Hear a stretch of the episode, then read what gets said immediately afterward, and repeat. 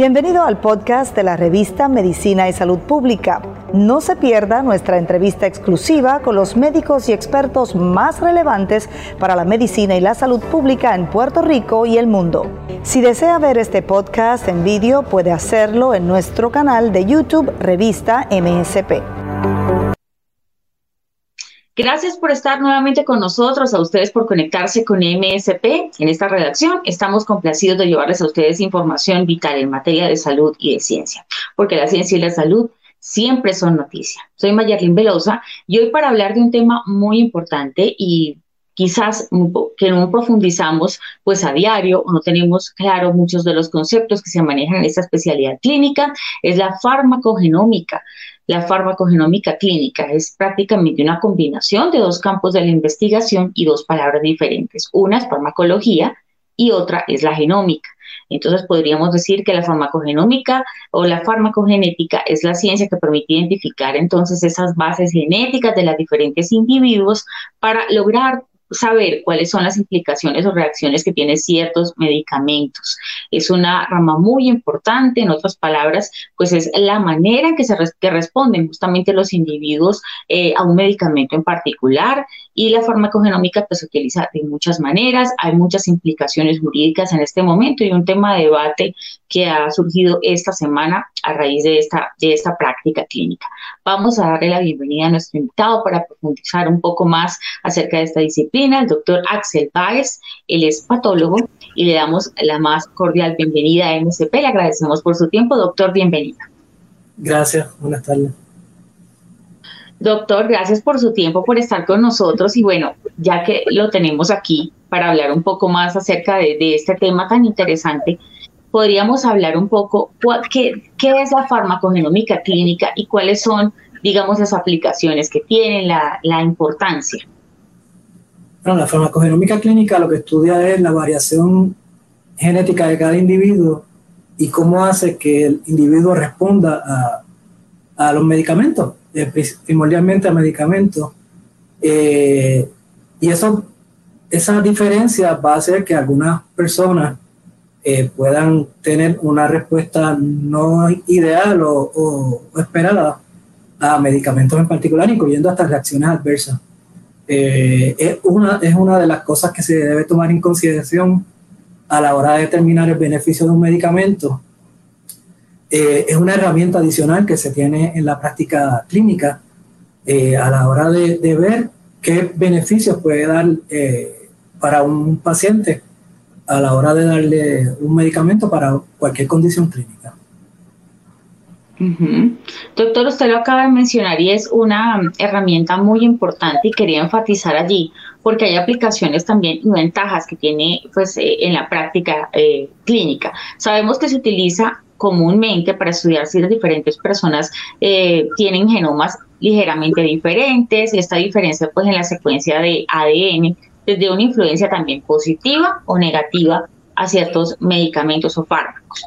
Digamos que podríamos decir, se lo pregunto pues para tener un poco de claridad a toda la comunidad que nos está escuchando, que la aplicación clínica de la farmacogenómica ha permitido hacer una medicina personalizada es decir, concentrada en las características de cada individuo? Bueno, eh, esa realmente es la idea de, la farmacogenómica clínica en, relación a la parte de, los medicamentos, ¿verdad? Es, es una rama de lo que se conoce como la medicina personalizada, la medicina genómica. Eh, y lo ideal es que lo que uno esperaría de aquí a unos cuantos años es que eh, la práctica de la farmacogenómica clínica se convierta en parte de la práctica usual y general eh, en la clínica y en la, en la, medicina. Eso es lo que esperamos. Ha tomado muchos años eh, ir poco a poco que se vaya conociendo la rama. realmente todavía existe mucho desconocimiento, tanto en los proveedores clínicos como en el público en general. pero poco a poco aquellas personas que hemos estado involucrados en, en tratar de promover la medicina personalizada o medicina genómica, pues vamos eh, abriendo un poquito de camino para que la gente y los profesionales de la salud vayan conociendo eh, el área poco a poco y cada día eh, se añaden cosas adicionales a, a, la práctica y nuevas noticias en relación a los beneficios de, de, esta, de esta rama de la, de la medicina personalizada. Doctor, justamente sobre lo que usted mencionó, la evolución y qué complejo ha sido pues el proceso. ¿Qué podríamos decir acerca de la evolución de, de, esta práctica clínica y también cómo es el trabajo de los profesionales en esta área actualmente en la región? Mira, realmente estamos en, un progreso eh, que no ha sido lo que uno esperaría, ¿verdad? Eh, ha tomado tiempo, eh, queda mucho por la parte de educación a profesionales de la salud, dar a conocer que existe esta rama, existe esta, esta herramienta, como tú mencionaste, no es, no es una varita mágica, ¿verdad? No es, no es lo que nos va a decir si un medicamento funciona o no. Hay otras cosas adicionales también que hay que utilizar dentro de la medicina, ¿verdad? De la práctica médica.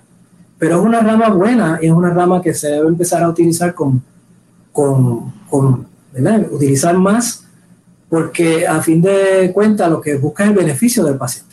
O sea, lo, más importante es que beneficiamos a un paciente conociendo si tiene una predisposición genética a no obtener un beneficio o una eficacia de un medicamento y en algunos casos hasta tener reacciones adversas lo pudiéramos evitar eh, sabiendo su composición genética y si hay algún problema con el medicamento que se le está dando al paciente.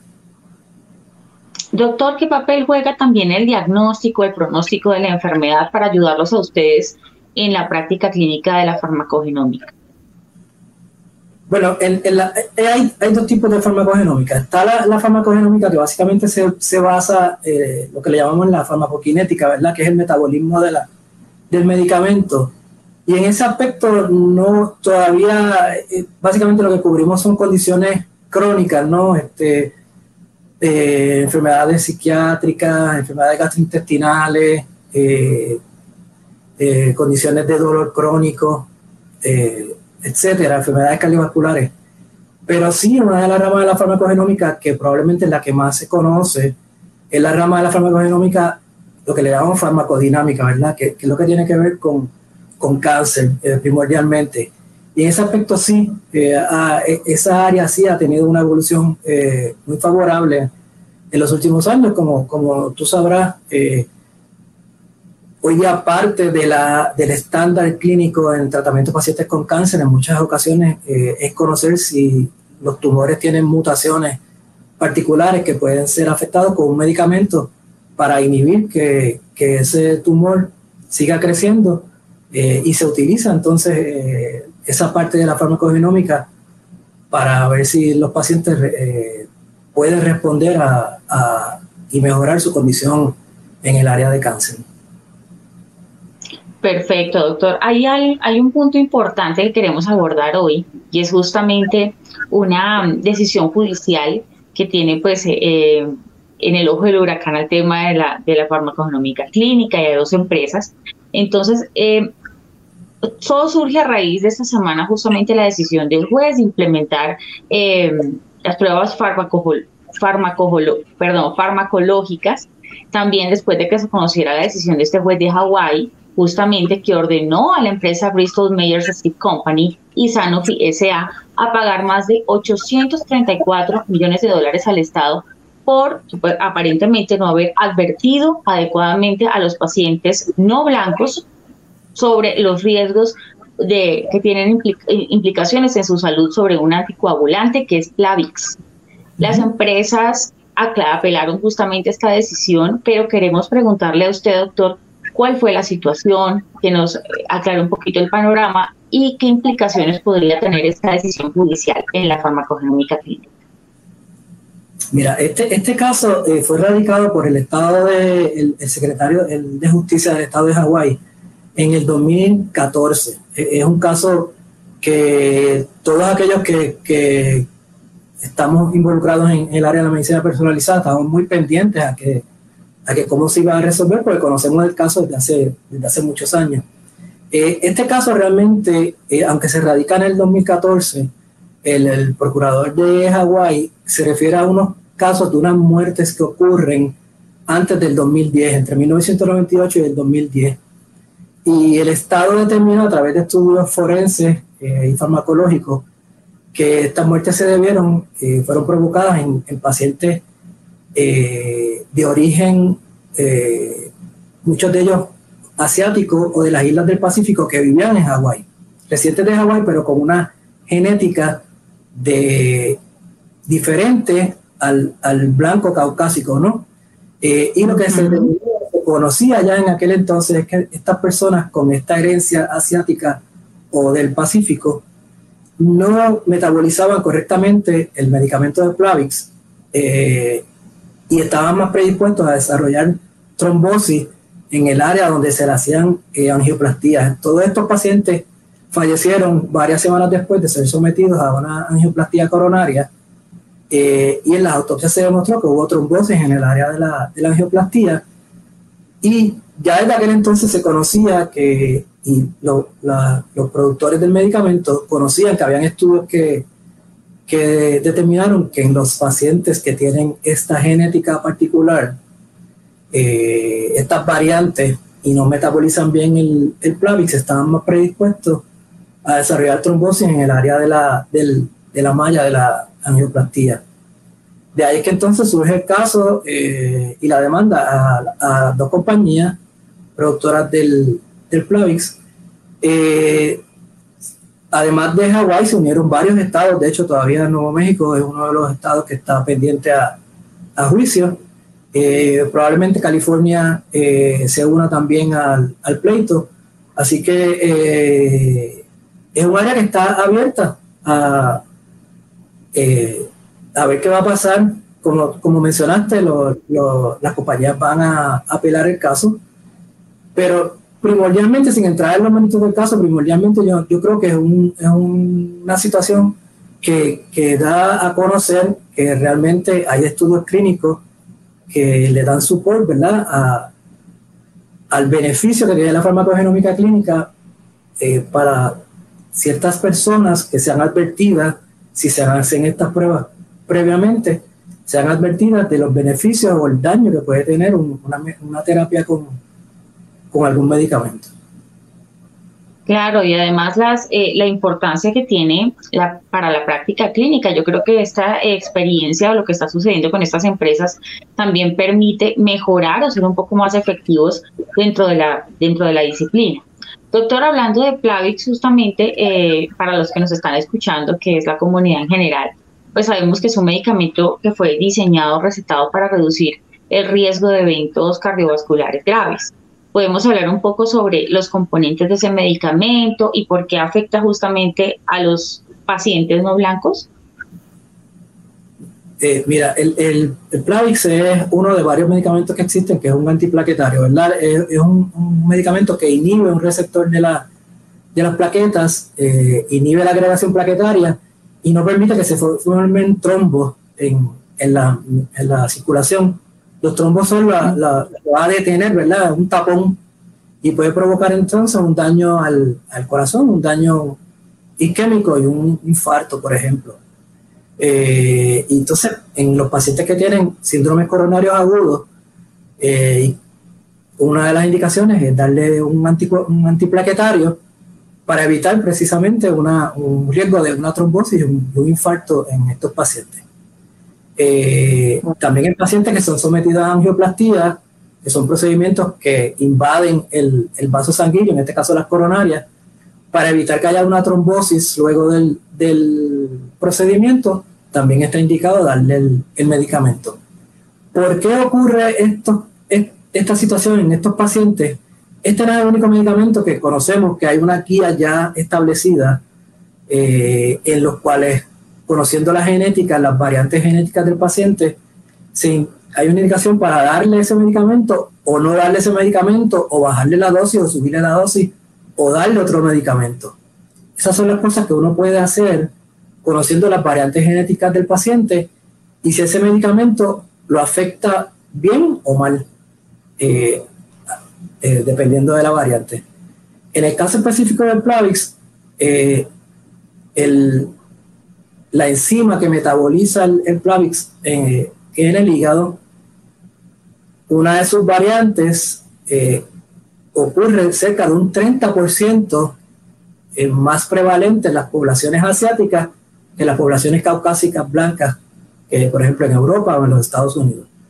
Eh, y entonces estas personas de países asiáticos o personas que viven en el área del Pacífico que tienen una predisposición, genética a tener esta variante que no metaboliza el Plavix adecuadamente, solo que entonces están a riesgo de desarrollar trombosis. Eh, si se les da el, medicamento, porque el medicamento no va a funcionar en, en estos pacientes. Claro. No, doctor, y justamente un dato importante que tiene esta, esta situación o este caso es que, como usted lo mencionaba, entre 1998 y el 12 de marzo del 2010 fue cuando la FDA pues le exigió a estas empresas que hicieran la advertencia en la etiqueta sobre esto que acaba de mencionar el doctor. Las dos empresas vendieron 834 mil 12 recetas, reabastecimientos y unidades no minoristas en Hawái. Entonces vamos a esperar a ver qué sucede con este caso. Doctor, ¿cuál cree que sean las implicaciones para la región con esta decisión de, del juez? ¿Qué cree que suceda? Yo, mm, no estoy muy seguro que vaya a suceder, ¿verdad? Ellos van a apelar eh, y, y, traerán porque ellos entienden que no debe ser, eh, se debe sostener la, la, decisión. Lo que sí yo entiendo que la implicación más importante es que eh, da un, un, giro bien importante a la práctica de la, de la farmacogenómica eh, clínica. O sea, la, da a conocer que existe la, la, tecnología, que las pruebas están disponibles, eh, que todo el mundo debe estar más atento, no solamente las casas farmacéuticas, eh, deben estar más atentos a, los estudios que se hacen cuando van a salir estos medicamentos. De hecho, ahora la gran mayoría de, de estos medicamentos, todos ellos se le hacen estudios farmaconómicos en su research antes de salir al mercado. Eh, porque así lo exige la, la FDA, ¿verdad? Eh, lo mismo ocurre en Europa también. Eh, y, y, todos estos medicamentos ahora salen con, con estudios farmacogenómicos previos al, a salir al mercado. no solamente las, como mencionaba, no solamente las casas farmacéuticas tienen que estar más pendientes ahora a esos resultados de estos estudios farmacogenómicos para darlos a, conocer en, en los inserts de los medicamentos, la misma FDA debe estar eh, más eh, eh, aware, ¿verdad? A, las cosas que están sucediendo y hacer más disponible al público el, conocimiento sobre las variaciones genómicas y, y, que dicen las pruebas farmacogenómicas en relación a, a ciertos medicamentos específicamente y también bien importante, yo entiendo que los proveedores de salud, médicos y farmacéuticos y todas las personas que estén a cargo de, pacientes. Eh, esta decisión es muy importante porque también nos pone en el ojo, eh, en la mirilla, ¿no? Eh, todo el mundo tiene que estar pendiente a, esto y conocer que esto existe y que, como estoy mencionando desde un principio, es una herramienta bien útil y que todo el mundo debe, debe conocer que, y tratar de utilizar en la medida posible dentro de la práctica clínica.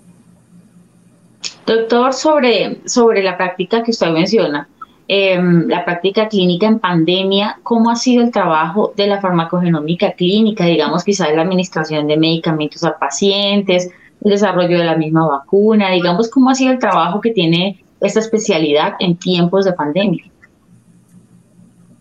Bueno, eh, lo que sí se sabe hasta el momento es que hay alguna eh, predisposición genética a, que personas puedan tener un, un daño o un curso más avanzado de la infección por COVID eh, debido a variaciones genéticas.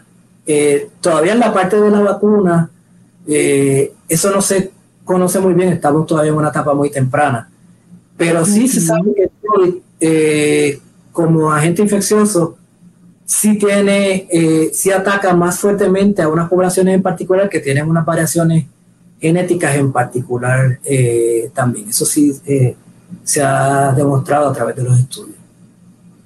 O sea que la, genómica es muy importante, eh, no solamente la parte de la farmacología, ¿verdad? sino en, en, en todo, todo lo que tenga que ver con enfermedades, las variantes genéticas siempre van a tener una importancia de un mayor o menor grado, eh, pero siempre van a tener un, rol bien importante y que hay que conocer en, en, cada situación clínica.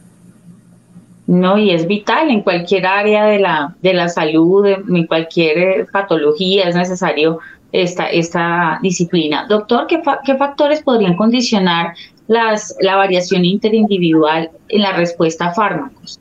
Digamos, ¿qué factores condicionan que una persona le haga bien un medicamento o no? Mira, en, general eh, varía de medicamento en medicamento. Hay, como te mencioné, hay, guías ya establecidas, el, Consorcio para la Implementación de Farmacogenómica Clínica en los Estados Unidos, que se conoce como el CIPIC, ya ha establecido cerca de 30 guías para diferentes medicamentos a base de, las variantes genómicas. Eh, pero en términos generales, la genómica tiene alrededor como un 50% de importancia en, cuanto a cómo una persona va a responder a un medicamento o no. El otro 50% en términos generales, pues eh, hay variables como la edad, eh, las otras enfermedades que puedan tener las personas, otras comorbilidades, múltiples medicamentos. Muchísimas personas que están tomando más de un medicamento y a veces un medicamento compite con el otro o lo inhibe.